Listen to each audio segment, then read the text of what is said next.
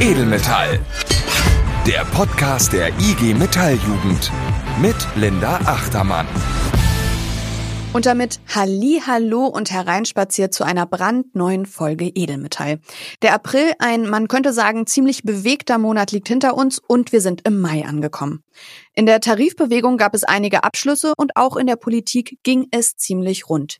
Die CDU, CSU haben nach etwas peinlichem öffentlichen Ring Armin Laschet als ihren Kanzlerkandidaten aufgestellt und die Grünen haben sich auf Annalena Baerbock als erste Kanzlerinnenkandidatin der Partei überhaupt geeinigt.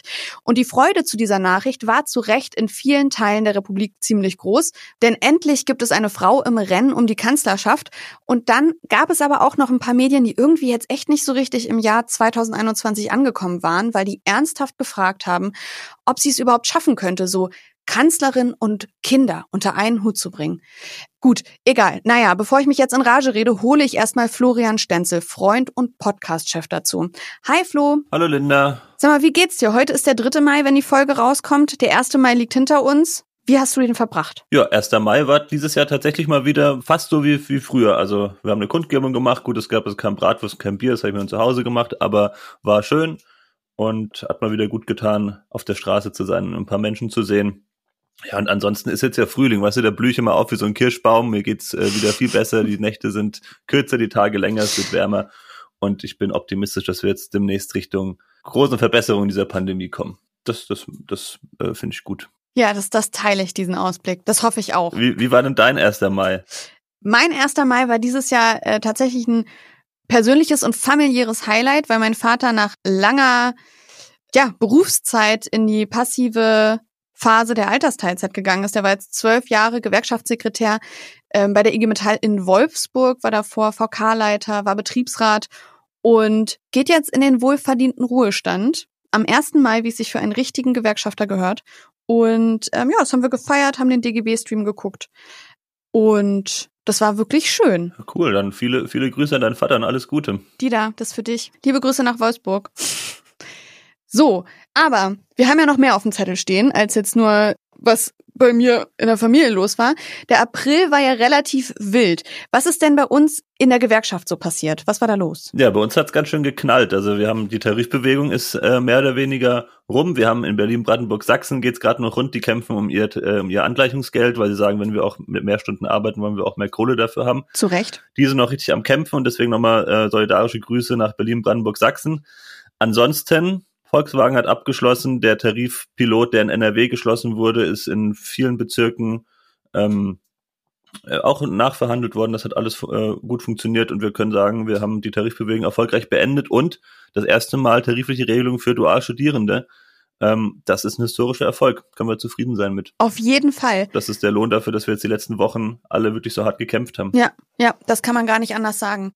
Wenn wir jetzt auf die Folge blicken, werden wir davon auch ein paar Sachen aufgreifen, auch in unserer Rubrik Talk Team Tarif. Was wird's denn da heute geben? Genau, wer genau aufgepasst hat, hat gemerkt, es fehlen noch zwei Bezirke. Ansonsten waren schon mal alle zu Gast im Talk Team Tarif. Einmal der Bezirk Berlin-Brandenburg-Sachsen und der Bezirk Bayern. Mit Bayern sprechen wir, da haben wir den Marco da aus der Verhandlungskommission, mit dem reden wir so ein bisschen darüber, wie funktioniert das eigentlich, wenn jetzt NRW einen Pilot macht, was wird in Bayern noch verhandelt und wie, wie funktioniert das, diese Übernahmebeschlüsse, das ist ganz interessant. Und dann haben wir Berlin, Brandenburg, Sachsen, die nochmal genauer erklären, was da gerade der aktuelle Stand ist. Da haben die Arbeitgeber noch geklagt und so, das ist alles ein Riesending. Und Achim wird da auch noch ein paar Worte zu sagen. Und deswegen, ähm, ja, haben wir viel zu tun und wird spannend. Und natürlich den Terrier Plus Erfolgswagen gucken wir uns noch mal kurz an. Aber auch das, das war jetzt schon eine lange Liste, aber damit sind wir noch nicht zufrieden, weil danach geht's auch noch weiter. Ja. Ähm, wir gucken uns noch die Studie, die die IG Metall Jugend durchgeführt hat, an, die Studie Plan B. Du hast da mitgewirkt, du könntest vielleicht mal so einen kleinen Sneak and Peek geben, was uns da erwartet. Was machen wir da? Die IG Metall-Jugend hat sich gedacht, wir sind hier gerade in einer epochalen Krise, wir müssen mal unsere Mitglieder befragen, wie geht's euch gerade, um mal herauszufinden, wie ist die Situation der jungen Generation. Wollten herausfinden, wie geht's eigentlich jungen Menschen, die gerade am Übergang zwischen Ausbildung, Beruf, äh, Studium, Beruf, Schule, Ausbildung stehen.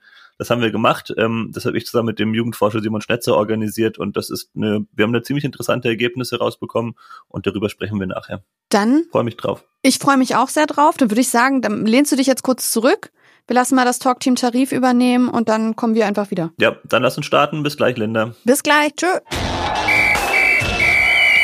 Das Talk Team Tarif mit Cosima und Achim. Hallo und herzlich willkommen zum fünften Mal Talk Team Tarif. Zu Beginn hole ich mir erstmal die großartige Cosima dazu, die mit mir wie gewohnt natürlich auch diese Folge moderieren wird. Hallo Cosima. Hallöchen, Achim. Schön mal wieder hier zu sein. Also so hier im Podcast. Ja, ist ja schon äh, fast Gewohnheit. Gewohnt sind wir auch mittlerweile die Pressemitteilungen, dass ein weiteres Tarifgebiet der Metall-Elektro- bzw. der Stahlindustrie einen Abschluss in dieser Tarifabbewegung erzielt hat. Ja, das stimmt. Da sind seit unserer letzten Folge äh, Anfang April die Abschlüsse nur so reingehagelt. Und äh, mittlerweile haben meines Wissens nach alle Tarifgebiete der Metall- und Elektro- und Eisen- und Stahlindustrie Verhandlungsergebnisse erzielt. Alle, bis auf die Metall- und Elektrofläche in Berlin-Brandenburg-Sachsen, nämlich den Bezirk, in dem du ja auch zu Hause bist. Und was da los ist und woran das liegt, ich glaube, das müssen wir heute noch mal ganz in Ruhe besprechen, oder? Ja, auf jeden Fall. Der Bezirk, in dem ich hier sitze und äh, ich komme auch gerade sogar von einem 24-Stunden-Warnstreik, nämlich die immer Scheffler. Und morgen, ähm, quasi vom jetzt Aufnahmetag aus gesehen, äh, geht es dann bei Gestam weiter. Das wird dann, wenn ihr das hört, alles schon passiert sein. Aber wie gesagt, dazu mehr später. Außerdem wollen wir uns anschauen, wie beim letzten Mal versprochen, was mit einem Pilotabschluss eines Bezirks in einem anderen Bezirk passiert. Dafür haben wir uns den Marco eingeladen. Der ist in Bayern in der Verhandlungskommission und wird uns ganz praxisnah anhand ihres kürzlich getroffenen Abschlusses dazu berichten. Ja, ich würde sagen, das hört sich doch nach einem Plan an, oder? Also ich meine, irgendwie ja auch ein bisschen traurig, ähm, weil mit den ganzen Tarifabschlüssen, so schön die sind und so sehr wir uns darüber freuen, ja auch unser Podcast hier, beziehungsweise also unser Talk-Team-Tarif-Part in diesem Podcast so langsam zu Ende geht. Ja, das stimmt. Das ist ein bisschen traurig. Aber ein bisschen haben wir noch vor uns. Denn bei den vielen Änderungen in unserer Tarifwelt, gutes Stichwort an dem Punkt, Magst du uns mal einen flinken Überblick geben, was jetzt in der Metall-Elektroindustrie so im Allgemeinen und Details der einzelnen Tarifgebiete zu erwähnen, so für die Beschäftigten bei rausgekommen ist? Ja, da kann ich auch mal einen kurzen Überblick drüber geben, würde ich sagen. Ähm, auch wenn es die Details natürlich nicht nur auf den Internetseiten, sondern auch in den sozialen Medien, auf den äh, unseren ganzen Social-Media-Seiten der IG Metalljugend ähm, zu finden gibt. Also, als erstes gibt es eine Corona-Prämie in Höhe von 500 Euro für die Beschäftigten, beziehungsweise in Höhe von 300 Euro für die Auszubildenden. Die soll im Juni ausgezahlt werden. Außerdem konnten wir ein Transformationsgeld in Höhe von 18,4 Prozent eines Monatsentgeltes erstreiten. Monatsentgeltes bedeutet eben des Entgeltes der Beschäftigten oder auch der Ausbildungsvergütung, die im Februar nächsten Jahres ausgezahlt werden soll und die Betriebe auch nutzen können, um die Beschäftigung zu sichern. Der ganze Tarifvertrag hat eine Laufzeit bis zum 30. September 2022. Das Transformationsgeld wird es aber auch danach jährlich weiterhin ausgezahlt geben, dann allerdings in Höhe von 27,6 Prozent eines Monatsentgeltes, weil es dann für jeden Monat, also für alle zwölf Monate gelten soll. Außerdem gibt es noch die Möglichkeit, die Arbeitszeit zum Zwecke der Beschäftigungssicherung über drei Jahre hinweg für alle in einem Betrieb auf 32 Stunden, vorzugsweise als Vier-Tage-Woche abzusenken. Und wir konnten die Rahmenbedingungen für zu verhandelnde Zukunftstarifverträge festlegen. Und finally, unser Herzensthema, für die Dualstudierenden, also zumindest für die ausbildungsintegrierten Dualstudierenden, gelten jetzt auch die Tarifverträge während der Dauer der Berufsausbildung. In einzelnen Tarifbezirken ist das aber auch ein bisschen anders, so zum Beispiel in Baden-Württemberg, wie wir in der letzten Folge ja auch schon gehört haben. Dort konnten die Kolleginnen und Kollegen erreichen, dass die Dualstudierenden an der DHBW, der Dualen Hochschule Baden-Württemberg, in den Geltungsbereich des neuen Manteltarifvertrag Ausbildung fallen. Und ohne zu sehr zu spoilern, den werden wir uns im Talkteam-Tarif auch nochmal etwas genauer anschauen. Ja, und auch die KollegInnen bei VW haben in ihren Verhandlungen zu ihrem Haustarifvertrag etwas anderes erreichen können. In der letzten Folge hatte uns Tim ja schon über die Forderungen und den Stand der Tarifrunde informiert. Was dabei rausgekommen ist, lassen wir uns jetzt aber mal von Koray, dem GEA-Vorsitzenden von Volkswagen, einfach selbst erklären. Ja, wir haben endlich einen Tarifabschluss bei der VW AG und der beinhaltet unter anderem die 1400 Ausbildungsplätze für weitere fünf Jahre. Ja, man muss an dieser Stelle sagen, dies ist ein Erfolg für uns als IG Metallerinnen und IG Metaller. Denn Volkswagen ist in der Verantwortung, weiterhin junge Fachkräfte auszubilden. Darüber hinaus haben wir auch im Ausbildungstarifvertrag alle Dualstudierende mit aufnehmen können, denn Volkswagen stellt ausbildungsintegrierte und praxisintegrierte Studierende ein und dementsprechend gehören sie auch in den Ausbildungstarifvertrag. Volkswagen hat uns diesen Tarifabschluss natürlich nicht geschenkt, sondern wir mussten dafür auf die Straßen gehen. Unsere zwei Warnstreikaktionen über die sechs inländischen Standorte, aber auch Unsere GJV-Aktion, unsere Jugendaktion am fünften Verhandlungstag direkt in Wolfsburg hat Wirkung gezeigt. An dieser Stelle möchte ich mich bei allen Mitwirkenden bedanken, denn gemeinsam sind wir stark. Ja, dann auch von meiner Seite nochmal herzliche Glückwünsche ähm, an die Volkswagen-Standorte. Das ist ein richtig cooler Tarifabschluss. Aber mich würde jetzt doch nochmal interessieren, was da bei euch in Berlin, Brandenburg, Sachsen los ist. Ja, das glaube ich dir. Also zumindestens jetzt zum Zeitpunkt der Aufnahme Morgen sind ja nochmal Verhandlungen, da kann noch ein bisschen was passieren, aber jetzt geht gerade richtig der Punk ab. Und so wie eigentlich immer, wenn es um die Angleichung der Arbeitsbedingungen zwischen Ost und West geht. Was ist denn da jetzt genau die Forderung? Die Forderung ist erstmal grundlegend immer die Angleichung der Arbeitsbedingungen zwischen Ost und West. Das haben wir bisher immer versucht, indem wir die 35-Stunden-Woche gefordert haben. Wir hatten da auch schon in der letzten Tarifrunde mal eine Gesprächsverpflichtung uns erkämpft und haben da mit dem VME zumindestens also dem Arbeitgeberverband von Berlin und Brandenburg, auch mal gute Ergebnisse erzielt. Leider gerätschte uns da der deutsche Dachverband Gesamtmetall dazwischen und weg war der Traum wieder. Da wir nun den Manteltarifvertrag aber nicht offen haben, also zum Thema Arbeitszeit nicht arbeitskampffrei sind, das bedeutet, wir dürfen per Arbeitszeitforderungen momentan leider nicht streiken, haben wir gesagt, wir möchten aber wenigstens auf den gleichen Stundenlohn kommen wie im Westen, also nicht mehr drei Stunden unbezahlt arbeiten. Ja, ich würde sagen, das ist eine sehr vernünftige und sehr nachvollziehbar, äh, ein sehr nachvollziehbarer Wunsch. Und ähm, ich frage jetzt so doof, äh, weil ich nehme mal an, die Antwort ist ziemlich klar, aber offensichtlich blockieren die Arbeitgeber da ja immer noch, oder? Ich meine, die Mauer zwischen Ostdeutschland und Westdeutschland ist seit über 30 Jahren äh, gefallen und trotzdem haben die Arbeitgeber da noch diese, naja, geistige Mauer vor Augen. Ja, die Arbeitgeber betonen immer wieder, dass es äh, keinen kein Spielraum gibt, uns hier irgendwie auch nur einen Cent mehr zu geben, als äh, der Pilotabschluss hergibt. Und äh, das mit der Mauer ist halt auch genau das traurige Ding, weil ich habe sie selber auch nie gesehen. Die ist sechs Jahre, bevor ich geboren wurde, gefallen. So jetzt wissen auch alle, wie alt ich bin. Und trotzdem musste ich immer 38 Stunden die Woche arbeiten, obwohl an den alten Bundesländern, also wenn ich jetzt auch in Westberlin zum Beispiel ähm, gearbeitet hätte, ich nur 35 Stunden hätte arbeiten müssen. Es ist ziemlich frech und nicht erst seit gestern. Wie ist da jetzt der Stand in der Tarifrunde und wie geht's weiter? Ja, das ist jetzt genau der schwierige Punkt. Denn das ist jetzt alles momentan sehr dynamisch. Wie gesagt, gleich am nächsten Tag äh, nach unserer Aufnahme findet eine Verhandlung mit dem ähm, VME, dem Arbeitgeberverband in Berlin und Brandenburg statt. Ich bin selber ja auch zehn Jahre nach der Wende geboren und finde es auch unverständlich, dass das noch ein Thema ist. Insofern kann ich, glaube ich, auch als Westlerin äh, nur noch mal sagen, dass wir als IG Metalljugend bundesweit hinter den Forderungen von euch, also von den Kolleginnen und Kollegen aus den neuen Bundesländern stehen. Ja, vielen Dank. Die Solidaritätsbekundungen aus den anderen Bezirken, die äh, geben, denke ich, auch den Kolleginnen und Kollegen hier jede Menge Kraft, diesen Kampf jetzt fortzuführen. Und wir in der IG Metall sind übrigens auch nicht alleine mit dem Problem. Die Kolleginnen und Kollegen der IG BAU haben gerade im Bauhauptgewerbe Tarifrunde und kämpfen auch äh, für gleiche Löhne in Ost und West. Ja, ich würde sagen, daran sieht man mal wieder ganz besonders gut andere Branche, andere Gewerkschaft und trotzdem noch das gleiche Problem, nämlich die gleiche Mauer, die da im Kopf ist.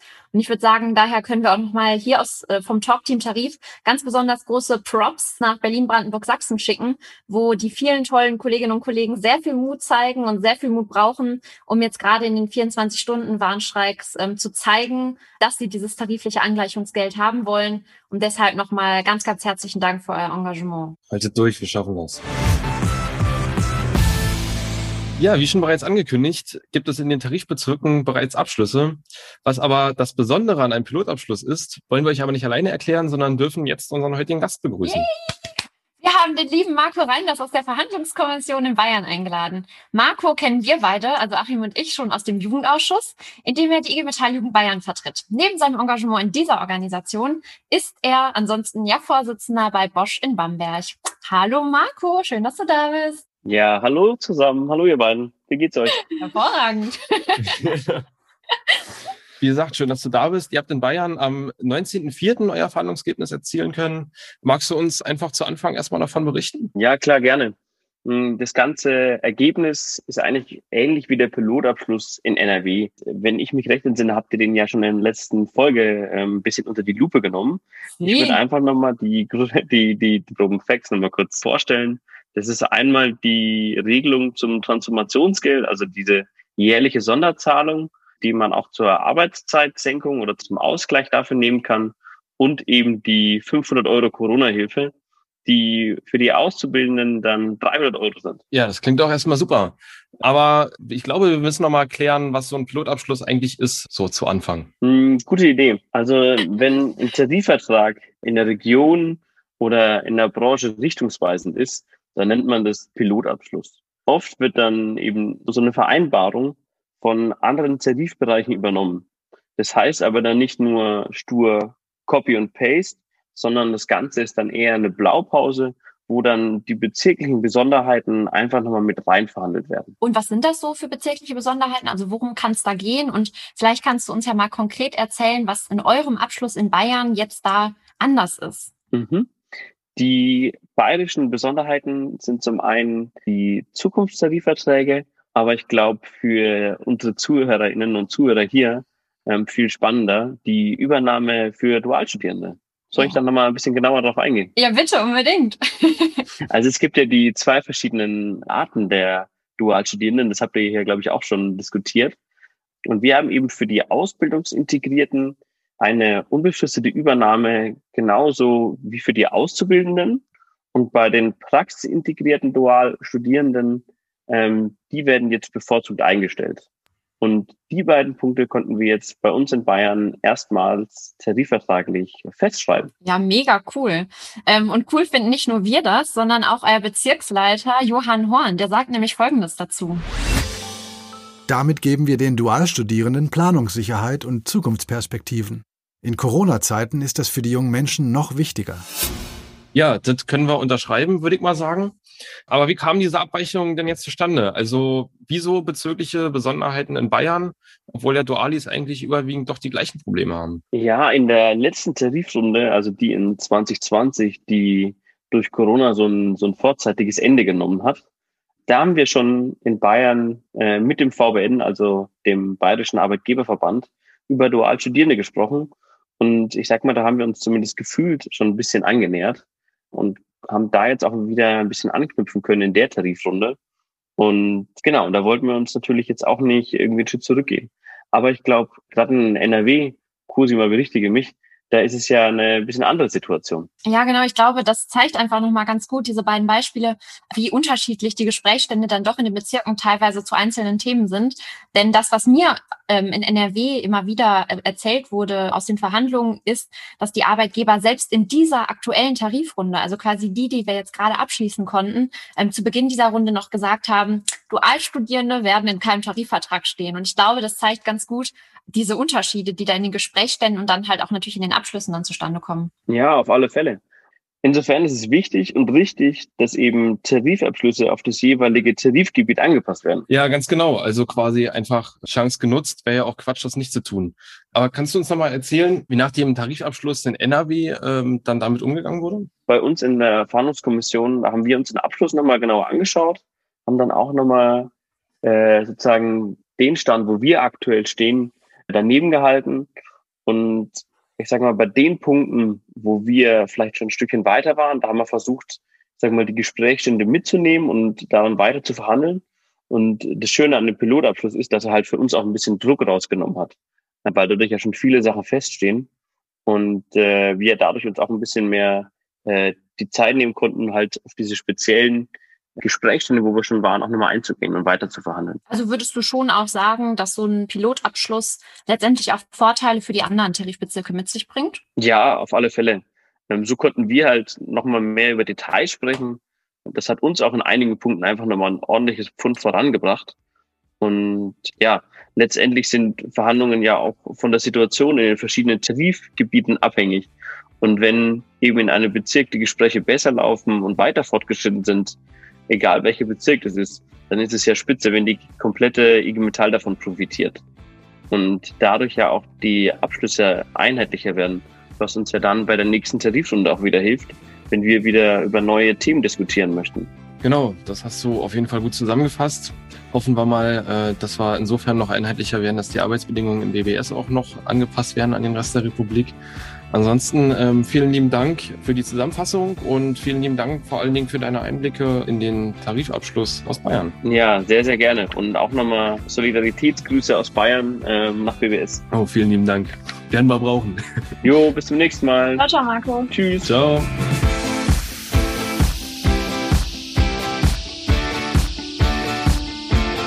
So, das war doch spannend. Das sind oft Begriffe, die in der Gewerkschaftswelt ganz alltäglich sind. Aber es ist doch super, wenn man mal darüber sprechen kann, was das eigentlich denn in der Praxis alles bedeutet. Ja, finde ich auch. Hier beim Talk-Team-Tarif lernt man immer wieder Neues. Apropos, was lernen wir eigentlich in der nächsten Folge? Also beim nächsten Mal Talk-Team-Tarif werden wir nochmal etwas ausführlicher über den dann äh, fingers crossed, hoffentlich vorhandenen Tarifabschluss in BBS schauen und auch noch mal ein bisschen über dessen Geschichte sprechen, also über die Arbeitszeit-Ungleichheitsgeschichte, äh, äh, was jetzt super langweilig klingt, aber was wir selbstverständlich super spannend machen werden. Und außerdem wollen wir uns noch mal ein bisschen intensiver mit dem, naja, ganz besonderen Tarifvertragskonstrukt ähm, des Manteltarifvertrag Ausbildung anschauen, den die Kolleginnen und Kollegen in Baden-Württemberg ja in dieser Tarifrunde modernisieren konnten. Und Nächstes Mal ist ja leider auch schon das letzte Mal Talk Team Tarif. Aber wir gehen selbstverständlich nicht ohne einen großen Knall und eine fette Abschlussfolge. Deshalb wird es nochmal einen Rückblick auf diese fette und erfolgreiche Tarifbewegung geben. Und dazu werden wir uns auch ein paar alte Bekannte einladen. Ja, das wird auf jeden Fall eine Bombenfolge. und wir werden natürlich auch ein letztes Mal einen Ausblick wagen, denn nach der Tarifrunde ist vor der Tarifrunde. Also wie geht's weiter? Genau. Wenn ihr auch dabei sein wollt, dürft ihr uns gerne eine Sprachnachricht an die Nummer in der Beschreibung schicken. Wir würden uns sehr freuen, eine Sprachnachricht von euch zu bekommen. Ansonsten geben wir jetzt zurück zu Linda ins Studio. Ciao, ciao. Ciao. Es ist bereits Mai 2021. Seit Anfang letzten Jahres befinden wir uns in einer weltweiten Pandemie. Gut, das ist jetzt irgendwie kein Fakt, an den ich euch erinnern muss, aber es ist schon verrückt, wenn man sich mal diesen langen Zeitraum vor Augen führt. 488 600.000 Personen haben in diesem Pandemiejahr ein Studium begonnen. Die meiste Zeit natürlich von zu Hause. 465 200.000 Personen haben eine Ausbildung begonnen, unter Corona-Bedingungen. Doch was diese Situation mit der jungen Generation macht, das haben Entscheidungsträgerinnen die meiste Zeit gerne außer Acht gelassen. Für viele Jugendliche hier ist Corona ein einziger langer Kampf. Wirtschaftlich trifft es die junge Generation Experten zufolge dreifach. Zum einen durch einen stärker umkämpften Arbeitsmarkt, zum anderen dann dort durch niedrige Löhne und zum dritten durch stärkere finanzielle Belastung. Vorlesungen, Ausbildung, Unterricht, all das bricht jetzt weg. Wir verlangen den äh, jungen Leuten einiges ab. Die IG Metall Jugend hat jetzt eine Studie namens Plan B durchgeführt und hat bei jungen Azubis, Dualis und jungen Erwerbstätigen nachgehakt. Wie geht es euch und was denkt ihr bedeutet Corona für eure Zukunft? Und um diese Studie zu besprechen, haben wir jetzt zwei Menschen zu Gast, die an dieser Befragung mitgewirkt haben. Herzlich willkommen Florian Stenzel vom Ressort Junge IG Metall und Studierende und auch ein herzliches Hallo an den Jugendforscher Simon Schnetzer. Schön, dass ihr da seid. Hallo Linda. Hi Linda. Flo, du bist ja jetzt schon sowas wie der bunte Hund dieses Podcasts. Ich brauchen wir gar nicht mehr vorstellen. Aber Simon, du bist für die meisten ja noch neu. Wie kamst du denn bei dieser Studie ins Spiel? Kannst du vielleicht so ein paar Worte zu dir sagen und dich vorstellen? Ja, ich bin Simon Schnetzer, Jugendforscher aus Kempten im Allgäu, mache seit 2010 die Studie Junge Deutsche, mit der ich die Lebens- und Arbeitswelten junger Menschen untersuche und mehr noch als untersuchen, ich möchte junge Menschen beteiligen, um gemeinsam eben diese Zukunft zu gestalten. Und wie komme ich dazu, mit der IG Metall zusammenzuarbeiten? Vielleicht es ist gar nicht die erste, gar nicht die Premiere. Wir haben schon mal, was ist das für eins Generation gemacht, eine frühere Studie.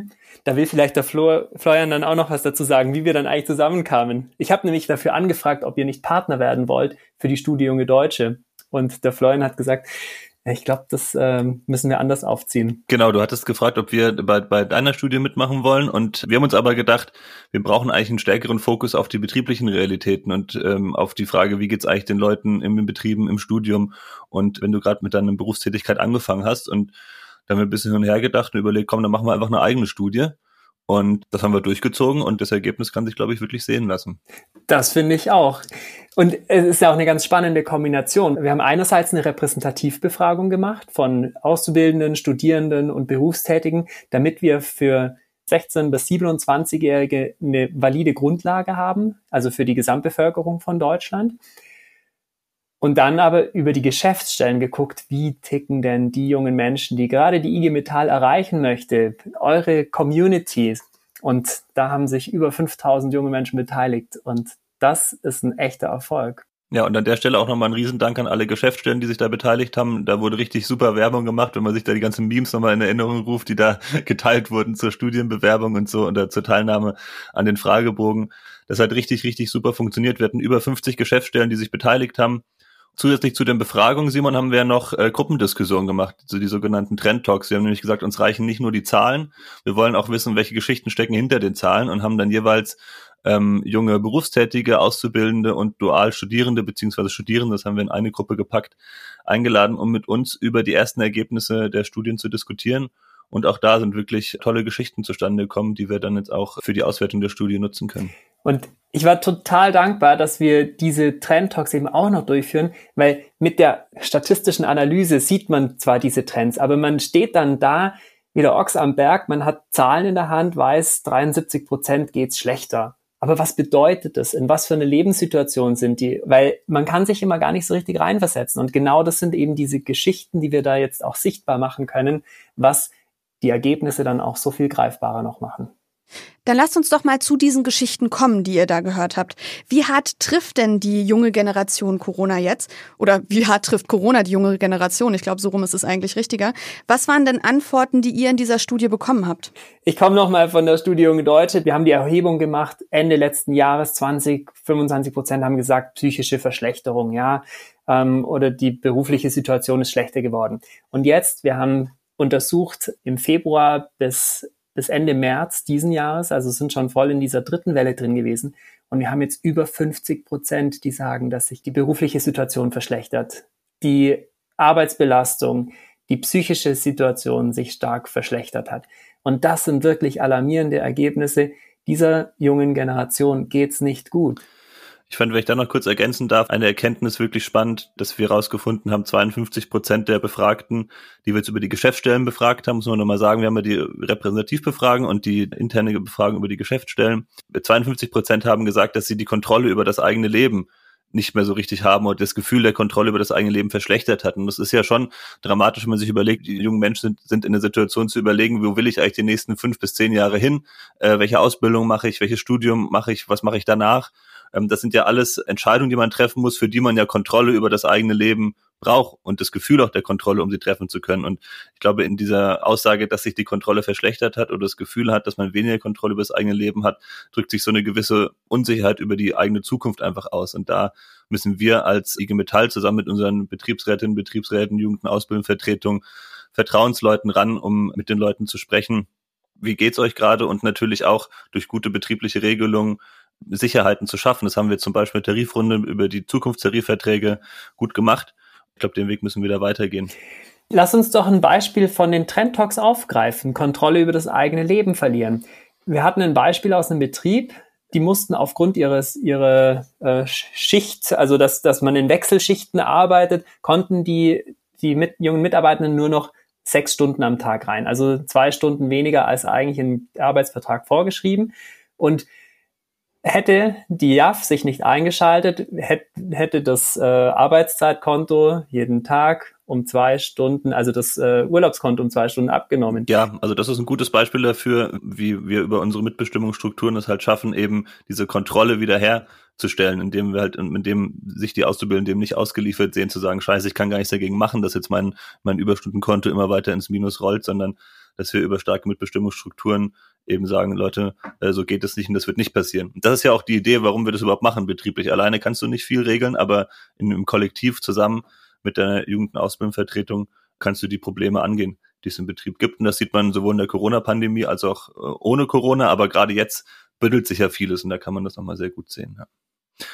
Ja, also spannende Erkenntnisse allein schon über die grundsätzliche Lage. Also Situation psychisch, auch was Zukunftsplanung angeht, die Beziehung zu Freunden, das sind alles Themen, wo die junge, wo junge Menschen jetzt gesagt haben, das fühlt sich gerade nicht gut an und ist uns irgendwie so ein bisschen entglitten. Lass uns gerne den Punkt Freunde nochmal aufgreifen. Das machen sich viele gar nicht bewusst, dass, dass junge Menschen ihren Freundeskreis auf ganz, ganz wenige reduzieren weil sie auch Angst haben bei jedem Mal, mit dem man Kontakt hat mit anderen Menschen, weil sie an die Orte, an denen sie sonst die Freunde treffen, nicht mehr sind. Das heißt, die wissen gar nicht mehr, sind die Menschen, mit denen ich sonst so halt nicht meine engsten Freunde, aber mit denen ich sonst ganz gut befreundet war, sind das noch ähm, meine Freunde. Also dieses Vertrauen auf Beziehungen, die wir haben. Und das ist, sehen wir einerseits im Freundeskreis, andererseits aber natürlich auch in Teams, in den Betrieben, bei den, unter den Mitarbeitenden, Kollegen. Diese Vertrauensbeziehung hat echt stark gelitten und tut's weiterhin. Ich würde gerne noch mal ein bisschen genauer mit euch in die Betriebe schauen. Ihr habt gesagt, bei der internen Befragung habt ihr über 5000, also habt ihr 5000 Leute gehabt, die mitgemacht haben. Das sind ziemlich viele Antworten. Das lässt sich aufteilen in Azubis, Dualis und Studierende und junge Berufstätige. Vielleicht können wir mal so ein bisschen versuchen, da für jede Gruppe so einen Überblick zu schaffen, damit jeder nach dieser Folge weiß, was ist da eigentlich rausgekommen? Florian, wie würdest du denn die Antworten der Teilnehmenden für die Situation im Betrieb für die Azubis zusammenfassen? Vielleicht fangen wir da an. Ja, das kann ich gerne mal machen. Also im Endeffekt ist es ja nicht so, dass wir vorher nicht wussten, was in den Betrieben passiert. Das ist ja keine Blackbox. Wir wissen, wie es in den Betrieben läuft. Wir wissen, wo es gut läuft, wo es schlecht läuft. Wo es gute Mitbestimmungsstrukturen gibt, läuft meistens gut. Wo das eben nicht der Fall ist, läuft es schlecht.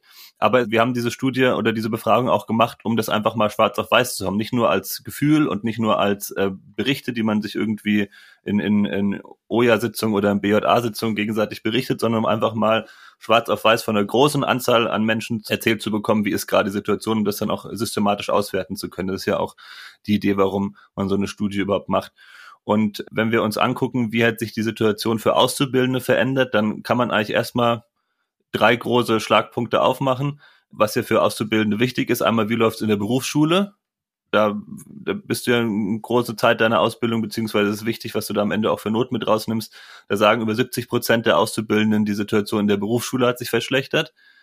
Über 40 Prozent der Auszubildenden sagen, ihre betriebliche Ausbildungssituation hat sich verschlechtert. Also das wäre dann der Ort Betrieb. Das hängt oft damit zusammen, dass zum Beispiel Ausbilderinnen, Ausbilder in Kurzarbeit sind, dass Auszubildende selbst in Homeoffice oder in, in mobiler Arbeit nach Hause geschickt wurden mit recht dürftigen Konzepten, wie das da aussehen soll, das Lernen. Und der dritte große Punkt, wie sieht's eigentlich aus mit Zukunftsperspektiven für dich, sagen auch 34 Prozent, dass sich die Zukunftsperspektiven verschlechtert haben. Das heißt, wir sehen, dass bei den wichtigen, für Auszubildende wichtige Lernorte und bei den Fragen, also wie läuft's in der Berufsschule, wie läuft's im Betrieb und was, wie sieht's aus mit den Zukunftsperspektiven, haben sich schon massive Verschlechterungen eingestellt und man muss auch sagen, dass offenbar dieses Homeschooling sowohl in der Berufsschule als auch was Ausbildung an sich angeht, ähm, einfach nicht vernünftig funktioniert hat. Ich meine, Simon, du erinnerst dich vielleicht auch noch, als wir den Trend Talk hatten, als der eine Kollege gemeint hat, der ist halt einfach ein leidenschaftlicher Schrauber und wie willst du das bitte von zu Hause machen? Ich erinnere mich. Der hat sich aber auch eine Schwalbe gekauft, um wenigstens daheim ein schönes Bastelprojekt zu haben. Der hat dann zu Hause weitergeschraubt, das stimmt. das ist auch kreativ. Aber eine Schwalbe und, äh, und ein Mercedes ist immer noch ein Unterschied von der Komplexität. Absolut. Aber da merkt man, also wenn die, das, was du halt in der Ausbildungswerkstatt normalerweise lernst und was dir auch Spaß macht, den Tag über zu machen, das kannst du von zu Hause einfach dir theoretisch nicht aneignen. Das ist einfach ein, ein Problem. Und wenn wir uns dann nochmal angucken, jetzt weg von den Orten oder von der Frage, ähm, wie sieht's konkret aus im Betrieb oder in der Berufsschule, wenn man die Leute zum Beispiel fragt, wie, wie sieht's denn aus mit der Lust auf Zukunft im Betrieb nach den Erfahrungen, die jetzt in der Pandemie gemacht hat, sagt auch jeder Fünfte. Also meine Lust auf Zukunft hat sich eigentlich verschlechtert, auch die Motivation. Jeder Zweite sagt, die Motivation, Leistung zu erbringen, ist einfach zurückgegangen. Auch vermutlich äh, aufgrund der, der, der fehlenden Praxiserfahrung und Austausch mit den mit Kolleginnen und Kollegen. Und für uns eigentlich als IG Metalljugend eines der wichtigsten Themen, Übernahme. Wie sieht's eigentlich aus, nach der Ausbildung in deinem Betrieb übernommen zu werden? Das haben wir tarifvertraglich jetzt auch nochmal in der jetzigen Tarifbewegung verteidigt und das ist auch wirklich ein großer Erfolg, weil die Arbeitgeber daran wollten, sagen aber trotzdem zu dem Zeitpunkt, als wir das ähm, erhoben haben, 41 Prozent die Chance auf Übernahme hat sich verschlechtert. Wenn man sich jetzt überlegt, dass die Arbeitsmarktsituation grundsätzlich nicht so gut ist und dass viele Auszubildende auch Angst haben, aufgrund dieser Corona-Pandemie, in der sie weniger lernen, eh einen Abschluss zu erwerben am Ende ihrer Ausbildung, der von Arbeitgebern weniger anerkannt ist, dann ist natürlich die Übernahme besonders wichtig, so, weil du natürlich dich nicht mit der Ausbildung, mit einem Abschluss, wo du eh schon glaubst, dass der vielleicht ein bisschen den, den Schlag weg hat, weil er, weil er während Corona stattgefunden hat, auch wenn wir alles tun, um das zu verhindern. Wir glauben auch nicht, dass das tatsächlich Auswirkungen hat, aber vielleicht gibt es ja diesen Talk im Arbeitsmarkt. Dann noch Angst zu haben, nicht übernommen zu werden, ist einfach schon ein Riesenproblem. Und da wären wir auch wieder bei der Frage Kontrolle über das eigene Leben. Auf jeden Fall. Das war jetzt aber auch nur eine Gruppe der drei Gruppen, die ich schon angesprochen habe. Wie sieht's denn bei den Dualis und bei den Studierenden aus? Bei den Dualis und den Studierenden ist es eigentlich ähnlich. Ich mache es jetzt nicht mal ganz so ausführlich. Im Endeffekt kann man für alle Gruppen sagen, was die Ausbildungssituation an den Lernorten angeht, im Betrieb, in der Hochschule und auch zu Hause hat sich massiv verschlechtert. Also zum Beispiel die Dualstudierenden sagen, 63 Prozent sagen, die ähm, Studiensituation hat sich stark verschlechtert. Die Motivation ist bei jedem zweiten stark zurückgegangen, der Praxisbezug. Also alles Punkte, wo wir sagen, eigentlich müssten die Hochschulen, die Betriebe Konzepte innerhalb von einem Jahr mal entwickelt haben, um diese Art von pandemiebedingten Ausfälle oder auch ähm, ja für dieses Homeschooling-Konzept entwickelt zu haben, aber das hat einfach nicht ausreichend stattgefunden. Und bei den Studierenden haben wir natürlich vor allem das Problem, dass viele Nebenjobs in Gastronomie und Unterhaltungswirtschaft, sage ich mal, weggefallen sind. Und äh, dementsprechend ist das Problem der Studienfinanzierung äh, da sehr groß. Jeder dritte Studierende sagt, dass die eigene ähm, Finanzierung sich verschlechtert hat oder die finanzielle Situation sich verschlechtert hat während der Pandemie. Und das ist ein, ein dramatischer Befund, weil es ja direkt mit einer sozialen Frage zusammenhängt. Kann ich es mir leisten zu studieren? Und das sollten sich doch tatsächlich alle leisten können und nicht nur die, die dann auf den dicken Geldbeutel der Eltern zurückgreifen können. Und dann gibt's ja noch die jungen Berufstätigen, also nicht mehr Leute, die jetzt in der Ausbildung hängen, nicht mehr Leute, die gerade studieren, aber die jung im Berufsleben angekommen sind. Was gibt's denn da für Ergebnisse, die man für diese Gruppe nochmal hervorheben könnte? Auch da ist das große Problem, die Arbeitsatmosphäre hat sich massiv verschlechtert. 66 Prozent, knapp zwei Drittel sagen, die Arbeitsatmosphäre ist schlechter geworden. Leistungsmotivation hat sich bei jedem zweiten verschlechtert. Und natürlich, das ist für gerade für junge Berufstätige ein Riesenpunkt, Weiterbildungsangebote. Du willst dich ja weiterentwickeln, du möchtest vielleicht einen Techniker machen, einen Meister, was auch immer auf deiner Karriereplanung steht. Da hat sich für jeden zweiten über 50 Prozent sagen, dass sich die Weiterbildungsangebote verschlechtert haben während der Pandemie. Und das ist natürlich, wenn du gerade am Anfang deines Berufslebens stehst und jetzt durchstarten willst, natürlich scheiße, wenn dir das irgendwie ein, zwei Jahre nach hinten gerückt wird durch die Pandemie. Das ist auch bei jungen Berufstätigen, wie gesagt, ein, ein großes Problem. Was man aber über alle Gruppen hinweg sagen kann, das würde ich gerne nochmal hervorheben, weil das fanden wir ist ein richtig guter Befund. Sowohl bei Auszubildenden als auch bei Dualstudierenden als auch bei Berufstätigen ist die Zustimmung zu den Aussagen, ich finde es wichtig, einen Betriebsrat oder eine Jugendausbildungsvertretung zu haben. Ich weiß, wie ich meinen Betriebsrat oder meine Jugendausbildungsvertretung erreichen kann und die JAF oder der Betriebsrat ist für mich da, wenn ich Probleme habe, riesig. Also wir haben zum Beispiel bei den Auszubildenden hier Zustimmungswerte von 86 Prozent zur Aussage, ich finde es wichtig, einen JAF und einen Betriebsrat zu haben. Und JAF und Betriebsrat setzen sich für die Verbesserung der Ausbildung ein. Der Aussage haben 71 Prozent zugestimmt. Was man sagen kann, ist also, und das finde ich ein Riesenlob und ein, ein Riesenkompliment an alle unsere Jugend- und und Vertreter und Betriebsrätinnen und Betriebsräte ähm, in den Betrieben. Ihr habt es wirklich geschafft, den Kontakt zu euren Leuten zu halten. Ihr habt es geschafft, denen auch das Vertrauen zu geben, dass ihr, dass wir in der Pandemie zusammenhalten müssen, um da gut durchzukommen. Und das ist ja auch das, was wir als IG Metall immer sagen. Wir müssen zusammenhalten. Wenn wir zusammenhalten, ist alles möglich, war ja auch das Motto, was die IG Metall da zu Beginn der Krise überall plakatiert hat. Und ich glaube, das Zusammenhalten, das haben wir geschafft und da können wir stolz drauf sein. Und ich weiß gar nicht, ob wir es an dieser Stelle schon für alle Zuhörerinnen und Zuhörer so deutlich gemacht haben. Diese Studie, die ihr durchgeführt habt, die gliedert sich ja, oder die wir durchgeführt haben als IG Metall Jugend, die gliedert sich ja in drei Blöcke. Um die allgemeine Situation, die Situation in den Betrieben und in dem letzten äh, Block geht es um die eigene Wahrnehmung der eigenen Selbstwirksamkeit. Und dieser Teil befindet sich ja noch in der Auswertung. Aber Simon, vielleicht könntest du uns ja so einen kleinen Einblick geben. Aber bevor du das machst, vielleicht müssen wir nochmal dieses schöne Wort Selbstwirksamkeit nochmal für alle erklären. Da bin ich nämlich selber am Anfang drüber gestolpert. Was heißt das denn? Ja, das ist doch ein wunderschönes Wort. Nehmen wir mal das Selbst raus, Wirksamkeit. Wie wirksam ist es, Blumen anzupflanzen, wenn man Samen in die Erde steckt und am Schluss nichts wächst? Dann denkt man sich am Schluss, ja, hätte ich mir die Mühe doch sparen können. Und wenn man das jetzt mal auf sich selbst bezieht und sich fragt, hat es sich gelohnt, in ein Engagement, in etwas meine Energie zu investieren und was kommt am Ende dabei heraus? Dann ist das die Selbstwirksamkeit. Und wenn wir das auf politische Themen oder betriebliche Themen anwenden, dann ist die Frage der Selbstwirksamkeit, wenn ich mich hier engagiere im Rahmen einer JAF, eines Betriebsrats, wenn ich zu einer Wahl gehe, bringt das etwas? Und das greift ja wunderschön nochmal die Themen auf, die Florian gerade eben schon erwähnt hat. Und die spiegeln sich auch genau hier eben wieder. Seid ihr schon neugierig, was die Ergebnisse sind? Ich kann mich kaum noch auf dem Stuhl halten. Ja, ich sehe es, ich sehe ich sehe es, die Hörer können es jetzt leider nicht sehen, aber für uns an zweiter, dritter und vierter Stelle stehen, was Selbstwirksamkeit angeht, die Wahl eines Betriebsrats. 74 Prozent sagen, es lohnt sich, den Betriebsrat zu wählen, um meine persönlichen Interessen durchzusetzen. 61 Prozent sagen, Mitgliedschaft in einer Gewerkschaft lohnt sich, um meine persönlichen Interessen durchzusetzen.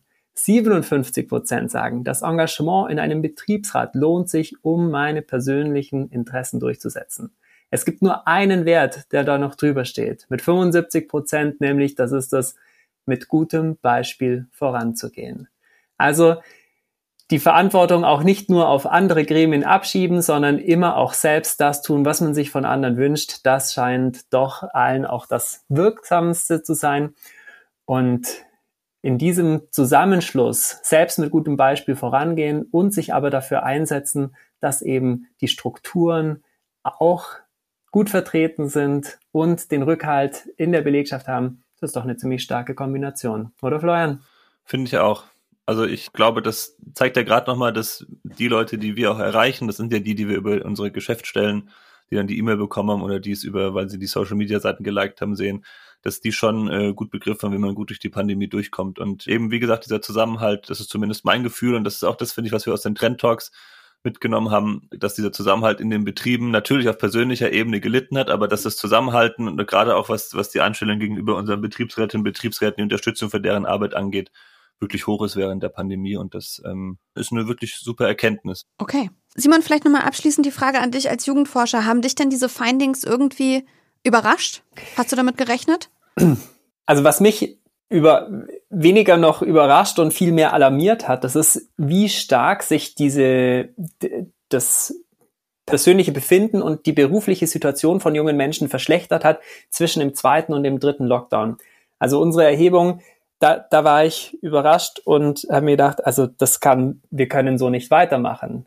Äh, wir können nicht einfach den nächsten und wieder den nächsten Lockdown abwarten und die jungen Menschen in der Zeit in ihr ins Unglück äh, fahren lassen. Also da, das, das hat mich überrascht und aber echt auch, also es sorgt mich nach wie vor. Und was ich wirklich toll fand, wir haben ja durch diesen Vergleich von Repräsentativbefragung und dieser internen Befragung über die Geschäftsstellen natürlich einen tollen Vergleich, wie sich äh, Engagierte abheben von jetzt der, der Repräsentativbevölkerung. Und die Metaller sind richtig engagiert, glauben stärker an die Selbstwirksamkeit, äh, setzen sich viel stärker ein. Und ähm, das ist schön, schön zu sehen. Und aber das braucht eben die Gesellschaft auch, damit junge Menschen in Beschäftigung eben nicht einfach nur Spielball der wirtschaftlichen Interessen sind, sondern eine gute Zukunft haben und eine gute Ausbildung bekommen. Vielen Dank an alle, die sich dafür einsetzen. Ja, das kann man an der Stelle mal sagen, das stimmt. Wirklich, das können wir voll unterschreiben. Aber genau, du hast es gerade gesagt, irgendwie diese Ergebnisse zeigen auch, so richtig ein Lockdown nach dem nächsten, das kann nicht die Lösung sein. Und die junge Generation trifft es besonders hart. Wir laufen Gefahr, wirklich eine Generation Corona so ein bisschen heranzuzüchten. Was machen wir denn jetzt als IG Metall Jugend mit diesen Ergebnissen, Florian? Was, was passiert jetzt? Ja, das sind natürlich zwei Ebenen. Wir haben auf der einen Seite, haben wir jetzt ja gerade die Tarifbewegung hinter uns, in der wir diese ganzen Themen schon aufgegriffen haben. Also zum Beispiel nochmal beim Thema Auszubildende, um da nochmal zu bleiben. Die Übernahme muss gesichert werden. Das haben wir auch geschafft. Viele Arbeitgeber wollten, haben gesagt, hier Leute, äh, wir können es uns nicht mehr leisten, alle zu übernehmen. Guckt ihr mal hier unsere Zahlen und Corona und bla. Und dann haben wir gesagt, nö, äh, das könnt ihr euch, äh, könnt ihr direkt wieder ähm, wegstecken. Wir an der Übernahme wird nicht gerüttelt. Das, das heißt, das haben wir gesagt, das haben unsere Kolleginnen und Kollegen in den Verhandlungskommissionen gesagt und in den äh, Tarifkommissionen. Das war von Anfang an klar, da wird nichts dran gerüttelt und das ist auch so passiert. Gerade das Thema Dualstudierende zum Beispiel haben, wurde jetzt erstmal aufgegriffen und geregelt. Es gab ja bisher keine tariflichen Regelungen oder zumindest nicht flächendeckend, nur in einzelnen Betrieben für Dualstudierende. Da wurde jetzt dafür gesorgt, dass noch nicht alle, aber zumindest ein Großteil der Dualstudierenden von neuen tariflichen Regelungen profitieren. Zum Beispiel auch in Baden-Württemberg wird es jetzt geschafft, dass das Thema Lehr- und Lernmittelfreiheit für Dualstudierende angegangen wurde. Es kann ja nicht sein, dass du vom Betrieb nach Hause geschickt wird und dann heißt es, nimm dein eigenes Laptop, um damit im äh, Ausbildungsgang teilzunehmen. Und das sind alles ähm, Erfolge, die wir jetzt schon erzielt haben, die dafür sorgen, dass junge Menschen sicherer durch diese Pandemie gehen können und auch besser in die Zukunft blicken. Also da haben wir der Tarifrunde schon einiges erreicht, das können wir auch stolz drauf sein. Ja, und was wir jetzt machen ist, wir machen da jetzt zwei Publikationen raus. Simon und ich arbeiten gerade an der wissenschaftlichen Ausarbeitung, wo wir die ganzen Zahlen, die wir jetzt gerade mal hier runtergebetet haben, vernünftig aufbereiten und einordnen. Und dann wird es auch ein Themenheft geben. Viele kennen die Themenhefte, da kam jetzt, also das ist eine Reihe, die wir als IG Metalljugend äh, rausgeben zum Thema, zum Beispiel Rechtspopulismus war das letzte, aber auch zum Thema Kapitalismus und alles, was die, was, sag ich mal, die und die politische Welt so zu bieten hat. Und da wird es ein Themenheft zum Thema Krise geben, auf der Grundlage eben unserer Studienerkenntnisse. Und ähm, dann geht es drum, dass wir einfach am Ball bleiben und die Themen, die wir jetzt die ganze Zeit diskutiert haben, äh, auf der Agenda behalten. Sprich, gute Zukunftsperspektiven für die junge Generation, selbstbestimmt in Ausbildung und dualem Studium und Beruf ähm, sein. Das ist es ja eigentlich. Selbstwirksamkeit ist ja auch im Endeffekt die Kehrseite von Selbstbestimmung, nämlich zu sagen, ich, wie Simon das gerade so schön gesagt hat, kein Spielball der Wirtschaft, die Interessen sein, sondern nämlich selbst äh, entscheiden zu können, wohin geht der Weg. Und da haben wir als IG Metall Jugend, als Betriebsrätin und, und Jugendausbildungsvertreterin, glaube ich, super viel Erfahrung und werden es in den nächsten Jahren noch weiter so verfolgen. Sehr gut, ja. Ich glaube, das hört sich nach einem guten Plan an. Vielen Dank für eure Zeit. Es war spannend, mehr über diese Studie zu erfahren und ich freue mich schon aufs Themenheft. Danke, Linda. Sehr gerne. Hat Spaß gemacht. Danke, Linda. Danke, Florian. Simon, Dankeschön. Und das war's jetzt auch schon wieder mit der Mai-Ausgabe von Edelmetall. Ihr habt's gehört, so langsam setzt die Wehmut ein. In der nächsten Folge verabschiedet sich das Talk-Team Tarif. Aber das ist eigentlich auch ein Grund zum Feiern, denn eine erfolgreiche Tarifbewegung liegt hinter uns. Wieder einmal haben wir gezeigt, wie kämpferisch die Jugend sein kann und dass uns auch keine weltweite Pandemie davon abhält, unsere Themen nach vorne und unsere Forderungen in die Tarifverträge zu bekommen. Und das war ja auch nur der Startschuss für dieses bedeutende Jahr, denn es ist Superwahljahr. Verschiedene Landtagswahlen finden statt und im September ist Bundestagswahl. Alles Wissenswerte zu den Wahlen und zu Aktionen drumherum gibt es dann in den nächsten Ausgaben hier bei eurem Lieblingspodcast Edelmetall. Cosima und Achim sind das Talkteam Tarif. Ich bin Linda Achtermann und wir hören uns am 7.6. wieder. Wirsing! Edelmetall. Der Podcast der IG Metalljugend. Gefördert vom Bundesministerium für Familie, Senioren, Frauen und Jugend.